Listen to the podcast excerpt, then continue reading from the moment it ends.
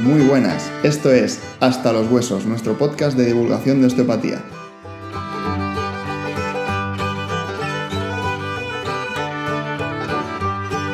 ¿Cuál es el objetivo de este podcast? Queremos abrir la osteopatía, explicar un poquito lo que hacemos, de dónde venimos, a dónde vamos y las ramificaciones que ha tomado la osteopatía. Para esto tenemos aquí a Andrés Cuadrado y a Alex Arnau. Hola, ¿qué tal? Buenas tardes a todos. Aprovechando que tengo aquí a este par de profesionales, os quiero preguntar, Andrés, ¿cómo defines la osteopatía? Pues la osteopatía la defino como una profesión sanitaria independiente y que tiene la característica que utiliza el abordaje manual y el conocimiento del profesional como medios de tratamiento. ¿Vale? Entonces, realmente es una profesión joven que, que tiene a, a día de hoy 147 años, ya que sus inicios datan de 1874 y que tiene la característica que bebe de la ciencia, se baña en la filosofía que su creador estableció y lo que hacemos es coger esta ciencia y esta filosofía y llevarlo a la práctica clínica. Perfecto. Si quisiera una definición sacada de un libro, me encantaría. Ahora bien, Andrés, ¿qué es para ti? ¿Cómo defines tú Para la mí- osteopatía? a ver, para mí la osteopatía es una forma de vida. Realmente es una serie de, pues, de conocimientos que llevo en mi trabajo diario y en mi, y en mi consulta. Este ya me gusta más. Y Alex, por favor. Buah, la osteopatía. Es que es una pregunta difícil de contestar. Para mí la osteopatía es como... Es una mentalidad, es un concepto. Es un concepto de entender el paciente. Eh, a mí me gusta llamarle una artesanía, porque tiene unos aspectos técnicos y unos conocimientos científicos que hacen falta para poder entender el paciente o esa manera de entender el paciente, y luego hace falta una parte personal. Me gusta lo que has dicho porque que me lleva a la siguiente pregunta, que es ¿cómo definirías a un osteópata? Tenemos claro que, según la definición del libro, un profesional de la osteopatía en España debe haber cursado un grado, diplomatura o licenciatura en ciencias de la salud y posteriormente formarse en una escuela que cumpla los requisitos de la EFO, que es la Federación Europea de Osteopatía. Hasta que la profesión esté correctamente regulada en España, estos serían los estándares. Ahora bien, creo que la pregunta es un poquito más amplia y decir, Andrés, ¿qué es para ti un osteópata? Para mí es aquel profesional que, uno, ha gastado su tiempo en, después de ser un sanitario, sea enfermero, sea psicólogo, sea médico, sea fisioterapeuta, se ha gastado seis años de su vida en perder fines de semana, perder fines de semana metido en una clase, tra- trabajando y aprendiendo con sus compañeros. Y de cara al paciente, el osteópata es aquel profesional que va a sentarse a escucharle, que al no estar en el sistema público de salud y estar, trabajar de forma puramente privada, está, está disponible para él y esto nos permite poder tomarnos el tiempo necesario para, por un lado, escucharle a él y lo que hacemos en la exploración física, escuchar su cuerpo. Quiero hacer referencia a lo de hacerse osteópata, porque tengo una anécdota al respecto con el doctor Alfonso Rodríguez, que es uno de los, para mí, de los mejores anatomistas que hay aquí en Barcelona, que nos dijo una frase cuando estábamos haciendo la formación. Dice, vosotros no sois osteópatas, vosotros os hacéis osteópatas. Es muy diferente cómo se puede ver la anatomía y cómo cuando te vosotros os hacéis osteópatas, cómo lo veis. Entonces, creo que también Alex tiene una muy buena forma de entender esto y me gustaría que dieras tu opinión de qué, para- qué es para ti un osteópata. Es que al final la osteopatía es un traje y el que y el osteópata es el que lo viste. Volviendo a la metáfora o al símil de- del artesano, es necesaria las bases eh, técnicas y de conocimiento para poder aplicarlo, pero lo que hay y al final lo que es necesario es la percepción y la manera de entender eso del- del profesional. Luego, hay tantas osteopatías como osteópatas. Luego, definir la osteopatía de manera genérica solo la podemos decir de manera conceptual. No habrá nunca dos tratamientos iguales desde dos osteópatas distintos y a veces no hay dos tratamientos iguales desde el mismo osteópata. Sí, porque yo quería añadir también a este nivel que según el paciente que tienes delante. Es decir, hay pacientes que, que según el libro tú podrías entrar a hacer, yo que sé, un trabajo estructural sobre una región que te has encontrado bloqueada y sobre muchos pacientes no lo vas a poder hacer porque va a haber, yo que sé, un exceso de trabajo simpático que no vas a poder entrar y, va a variar. Es, decir, ya no solo por el propio osteópata, su filtro y su conocimiento, sino por el propio paciente, lo que necesita ese paciente. Como, como en muchos trabajos se habla, en, muchos o sea, en muchas profesiones, el, la vía de entrada. ¿no? Y es que esto es lo brillante de la osteopatía. El poder personalizar la vía de entrada. Poder personalizar la relación terapéutica que, aunque sea una disciplina con casi 200 años, eso es lo revolucionario. Lo importante no es el punto de vista del osteópata, sino lo importante es la relación terapéutica, el punto de vista de ambos miembros de esa relación. Antes hemos hablado de que el osteópata, tal y como está recogido actualmente, debe tener una formación previa sanitaria para poder ejercer la osteopatía en España. Teniendo esto en cuenta, los tres que estamos aquí hoy somos sanitarios ya previamente a haber estudiado osteopatía. En mi caso, yo vengo de la fisioterapia. Tengo suerte a que actualmente las miras en fisioterapia están un poquito más abiertas de lo que estaban antes y ya se empezaba a intentar entender al paciente de una forma un poquito más holística. Mm, ya la perspectiva 100% reduccionista y mecánica en fisioterapia estaba reduciéndose y de todas maneras, a mí me parecía que había ciertos sistemas que no se tenían en cuenta y que no todos mis pacientes mejoraban con los tratamientos. Me considero una persona curiosa y cuando me pasa esto, que los pacientes no acaban de mejorar, le doy muchas vueltas y siempre me pregunto, ¿no mejora por mi tratamiento? ¿No he hecho una buena valoración? Y tengo suerte de que un gran amigo mío eh, con el que quedo bastante y siempre hablamos de trabajo, porque como nos gusta y somos un poco freaks, pues siempre hablamos fuera, de, siempre hablamos fuera del trabajo. Dice, me explicaba siempre tratamientos diferentes que él hacía después de haber hecho osteopatía y dije, ¿por qué no voy a estudiar esta vía? ¿Y a vosotros qué cambios eh, os ha dado la osteopatía respecto a vuestra formación previa, Alex? Vale. Bueno, sí. en mi caso, eh, yo no soy fisio. Lo, tuyo, lo tuyo tiene aún más valor, ¿eh? Me da unos valores y me quita otros. Por ejemplo, yo técnicamente, técnicamente me considero un puntito por debajo en lo que, es en, lo que a palpación se refiere por no venir de la física. Yo soy enfermero de profesión. Enfermero de profesión y muy probablemente en toda esa etiología ¿no? visceral o, o patológica tengo un poquito de ventaja en frente a los fisios. Eh, ahí sí que encuentro que ese es mi, punto fuerte como osteópata. En mi formación previa, la osteopatía lo que hizo es eh, derrumbarme mi concepto médico. Porque, claro, tenemos que tener en cuenta que tú no solamente eres enfermero, sino que además tienes un máster en manejo del enfermo crítico y emergencias. Yo era un cabeza cuadrada de primer orden. Y era Protocolo Lover. sí, me sabían los manuales de, principio a fin. Y con la osteopatía fue un shock, fue un shock de verdad. Fue un cambio de concepto, pero es que es como darle la vuelta a un calcetín. Tiene, tiene muchísimo valor lo que explicas. ¿eh? Además, ya los que venimos de una profesión más manual, como quizá Andrés y yo, ya es un cambio de paradigma completo, luego el tuyo ya es espectacular. En tercero casi lo deja. Sí, yo lo viví. Yo lo viví Alex estresado con la, bueno, con la anatomía, con la, con la palpación manual y tal.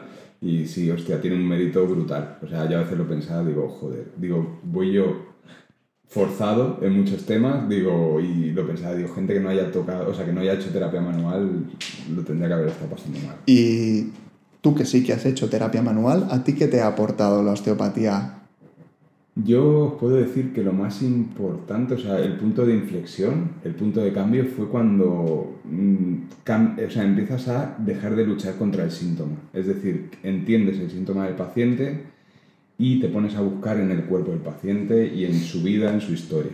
Sí, para mí fue un poco el cambio más radical, es decir, cuando te veías en la camilla que te venía una persona con dolor cervical y te ponías a explorar a nivel abdominal o la pelvis y tú tratabas esa pelvis o esa cadera y realmente el paciente no entendía, o sea, aún a día de hoy se sorprenden, ¿no? Y sí que quiero explicar, por ejemplo, una anécdota que aparte fue con un amigo, fue con un compañero que vino a tratarse a mi consulta y venía porque tenía la ATM que no era capaz. La ATM es la mandíbula para los que no. Articulación temporomandibular. sí, la articulación temporomandibular, que no era capaz de cerrar la boca. ¿sí? O sea, no, no llegaba a hacer bien la oclusión. Y empecé a trabajar y, bueno, pues imaginaros una hora de tratamiento, porque realmente estuve mucho rato explorando y fue en el punto en que trabajé la cadera cuando esa boca empezó a cerrar y nos pudimos ir a comer una prueba después. O sea, fue, fue un caso curioso y lo pongo aquí porque fue muy anecdótico y realmente es ese cambio de chip, ¿no? Y para mí la osteopatía, esa tranquilidad de poder trabajar a nivel global, es en el momento en que dices, ¡pum!, soy osteopata. Claro, pero dices esto de que puedes trabajar a nivel global gracias a la osteopatía, pero si miramos un poquito todo lo que es tu formación previa a todo esto, ya ibas por ese camino. Quiero decir, tú acabaste fisio en 2006, pero también, ¿qué más has hecho? Sí, yo, bueno, hice posturología, pero la posturología para mí realmente fue, o sea, hice Hiciste el máster de posturología. Exacto, en la Universidad de Barcelona de posturología y podoposturología. Es decir, era un máster encaminado a a todos los terapeutas, es decir, la posturología es como una disciplina que engloba a múltiples profesionales. Pero en esos másteres ya dan pinceladas de cómo, por ejemplo, un concepto mental o un concepto vital te da una postura. Y, y tanto, y incluso un concepto a nivel de un problema en un diente. Allí ya tenías los primeros avisos de que no todo es mecánico. Exacto, pero sales, yo salí en dos años, que es lo que hablábamos antes, un máster de dos años que no te da para poder beber de eso, poder hacer lo tuyo y realmente todo lo que hice en posturología me lo encontré luego en la formación, o sea... Vale, estamos hablando de que en el 2008 empezaste el máster, me has dicho que dura dos años, ¿de acuerdo? Ahora bien, estamos en el 2021 y yo sé que no has parado. No, no, que va, aquí no se para. O sea, los fines de semana no son para descansar. Entonces, ¿empezaste haciendo algún otro curso? Después de posturología estuve, pues eso, haciendo, seguí haciendo cursos, pero enseguida me vi en un, en un curso de osteopatía energética y liberación somatoemocional. Toma ya. Sí. y, y, me vi en situaciones muy extrañas y llegué en un momento de crisis y aquello que dices, hostia, vamos a reunir recursos económicos y de tiempo y vamos a entrar a, a lo que era un poquito la fuente de todo el conocimiento que había. Que para mí en ese punto era la osteopatía.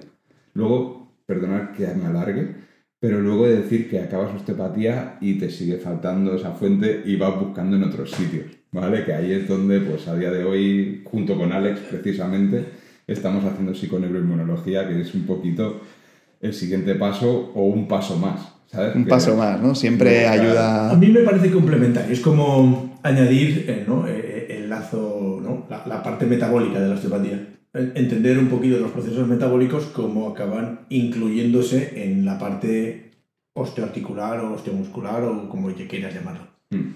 Y hemos hablado de la formación de Andrés, pero claro, habiendo dejado caer que tenemos aquí a un enfermero, máster en críticos, ¿tú cuándo te sacaste el máster, Alex? El máster de enfermo crítico fue en el 2007-2009. 2007-2009. Y del 2009 ahora, ¿cómo has llegado aquí? Eh, vamos a ver. Hay algo íntimo allí, porque mm, yo fui enfermero por casualidad o por, o por fuerza mayor. Em, hay algo íntimo ahí que, no sé, me quería guardar, pero eh, ya que estamos, vamos, hemos venido a jugar. Yo quería hacer medicina. Yo siempre he querido ser médico.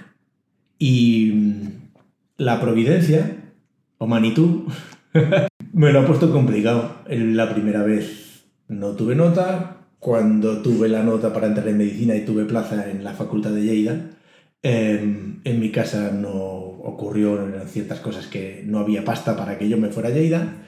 Y la tercera vez que quise estudiar medicina, que fue en el 2006, empezó el plan Bolonia y yo ya estaba casado, tenía un hijo y no lo veía viable.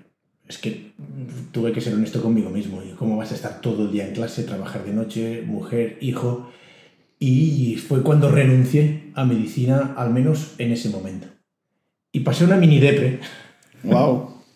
La mini depre de qué hago conmigo, porque la enfermería me gusta, es un trabajo formidable, pero a mi, a mi manera de entender las cosas necesitaba una intención, saber qué se hacía, o comprender por qué se hacía. Y fue mi osteópata el que me dice, ¿y por qué no haces osteopatía? Porque una formación de fines de semana te lo va a permitir.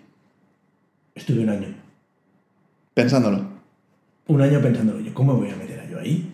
¡Wow! Le envié, el, el mail que le envié a Roland preguntándole qué tal fue en el 2010 y no fue hasta el 2011 que me matriculé. Y, y allí me metí. Me pasé dos años, tres años haciendo actos de fe, creyéndome lo que me decían, porque es que, ¿qué coño me están contando de verdad? Todo el rato. Esto tenemos que también tener en cuenta que para el estudiante de osteopatía, cuando entras a hacer esta formación, hay muchas cosas que en una mente más cuadrada, ¿no? Como has comentado antes, yo también creo que soy un buen ejemplo de mente más cuadrada. Para hacer la formación entras y dices, vale, anatomía, me cuadra, mmm, biomecánica, me cuadra, y luego empiezas a hacer formaciones, empiezas a hacer seminarios sobre cosas que no son tan tangibles y como dices, ¿no? Te lo tienes que creer. Y como son cosas menos tangibles, es mucho más difícil creértelas sin caer en me lo creo todo. Todo lo que me den me lo, me lo creo sin pasarlo por un filtro. Esa es la dificultad, porque cualquier personal sanitario, ¿no? Em, puede ser todo lo materialista o realista o, o yo qué sé, no sé cómo llamarlo, no sé cómo de- definirlo bien, pero tienes pistas. Tienes pistas de que la medicina alopática no lo explica todo. Y están ahí. Y el, y el que niegue eso, creo que no está siendo honesto, o consigo mismo o con los demás. Pero además quería añadir es que realmente estamos viviendo una época que, que parece que el conocimiento sea plano, pero no. Es decir, estamos viviendo una época en que está habiendo un gran cambio. Yo cuando con los médicos con los que trabajo en el hospital, antes se decía la frase de hay un componente emocional o parece algo psicosomático, ¿no?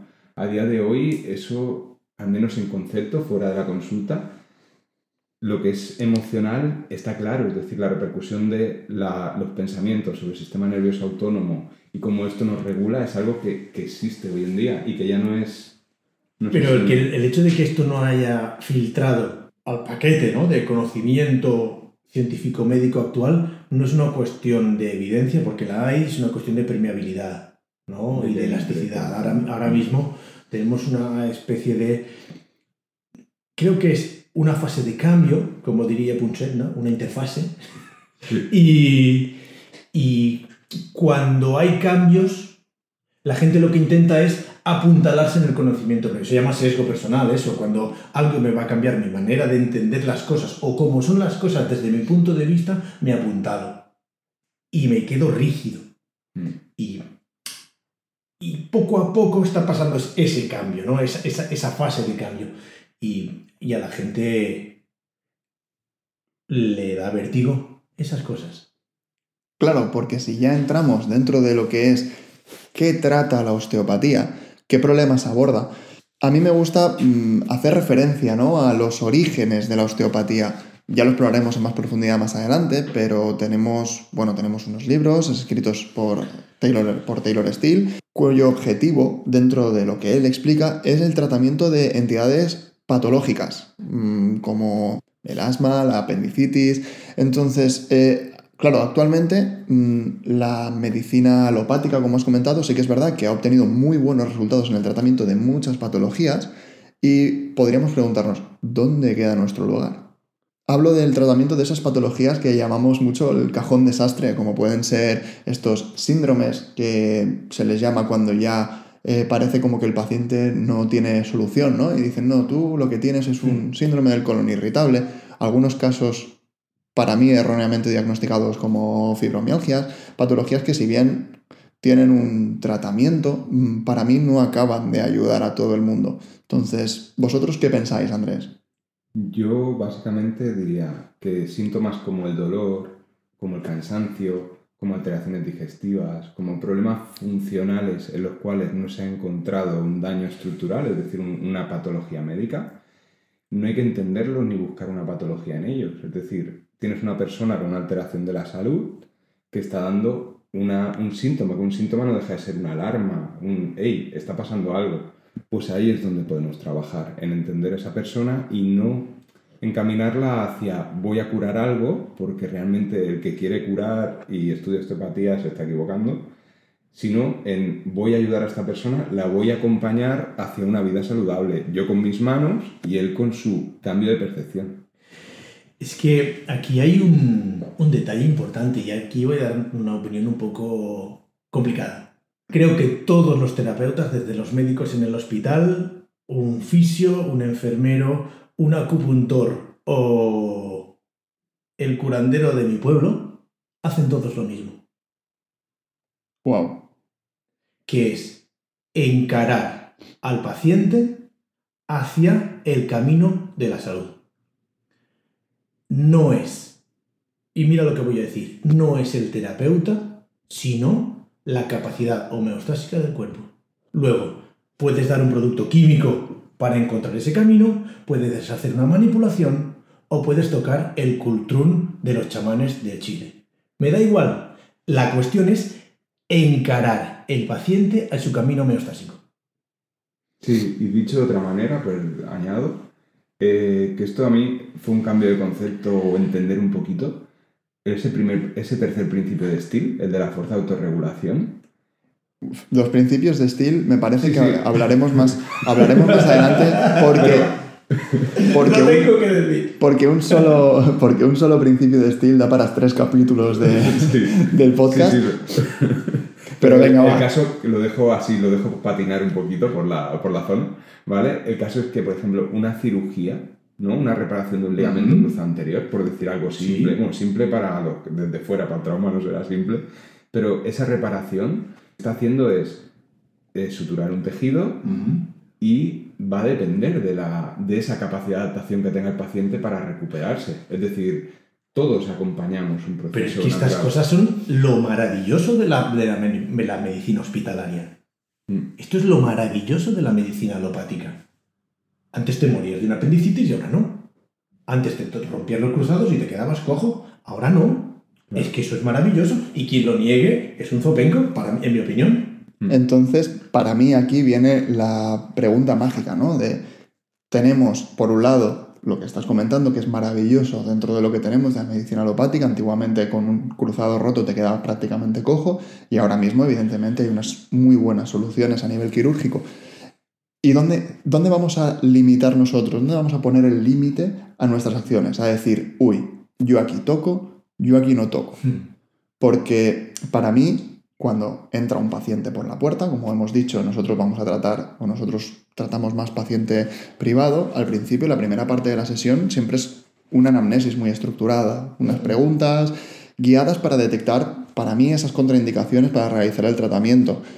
Para mí la clave es, cuando tengo el paciente delante, mm, si no sé si voy a ser seguro tratándolo, creo que para mí es mejor derivar, pasárselo a otro profesional e intentar orientar a ese paciente, de decirle, em, creo que lo que yo te voy a hacer no va a ser lo adecuado para ti, vete a ver a X profesional. ¿Tú, por ejemplo, Andrés, lo haces de la misma forma? O... Yo la primera contraindicación de tratamiento, que es algo que aprendes con la experiencia, no sé que alguien te lo diga y te lo crea, es cuando el paciente viene a verte por voluntad propia. De primera, la primera contraindicación para mí de la osteopatía es que no hay una demanda. Es decir, el típico de mi marido va a venir a verte, ¿vale? Y su marido se presenta aquí y dice, pues yo no sé qué hago aquí. ¿vale? En ese momento es el momento de decirle, mm, si no hay una demanda, si usted no pide nada, no le voy a tratar. Volvemos a la relación terapéutica. Sí, eh, La responsabilidad del tratamiento no es solo del profesional. Claro. Y luego, a nivel de mm, ya más técnico o más de, pues, ¿en qué momentos no tratamos? No tratamos cuando aparecen síntomas como puede ser la fiebre, una pérdida de peso o que tú estés intuyendo que puede haber una patología o cuando uno de los test de seguridad que tenemos te da positivo. Hablando de estos límites, ¿no? Que comentabas para ti, Alex, ¿qué, ¿cuáles son los límites del tratamiento? Es decir, aquí no pongo la mano o esto no lo hago. Para mí, el mismo que en la medicina alopática. Primero, no dañar. Es, es, es básicamente el mismo principio. Es que al final es una profesión sanitaria. Y si hay riesgo de dañar, todo lo que yo haya planteado no, no, no le interesa ni al paciente ni a mí. Luego, en cualquiera, en cualquier em, patología, tenemos algo que decir. ¿eh? Quizá no seamos el, el, profesional que más lo ayude. Por ejemplo, yo este verano he tenido dos o tres pacientes de cáncer. Y evidentemente yo no le puedo ayudar a que se cure el cáncer. Pero, por ejemplo, en las intersesiones de quimio, le ayudaba un poquito con su síndrome tóxico. Y a la siguiente quimio tenía menos náuseas, tenían menos problemas. Por ejemplo, entonces, como profesión, pues lo mismo que un oftalmólogo tampoco va a tratar el cáncer, un osteópata no va a tratar el cáncer, pero sí que puede ayudarle. Perdón por este corte abrupto que vais a notar aquí, pero la verdad es que nos pusimos a hablar de un tema muy profundo que dio para mucho rato en este primer episodio y no queríamos hacerlo tan largo. Así que vamos, hemos hecho un corte aquí para retomarlo en, en el siguiente capítulo que os, volveremos a poner la grabación que hemos hecho hoy. Muchas gracias. Desde aquí nuestra sede en Hospitalet, muchas gracias por escucharnos. Un placer, por, gracias por vuestro tiempo, vuestra paciencia y por estar ahí. Con ganas de más. Hasta la próxima.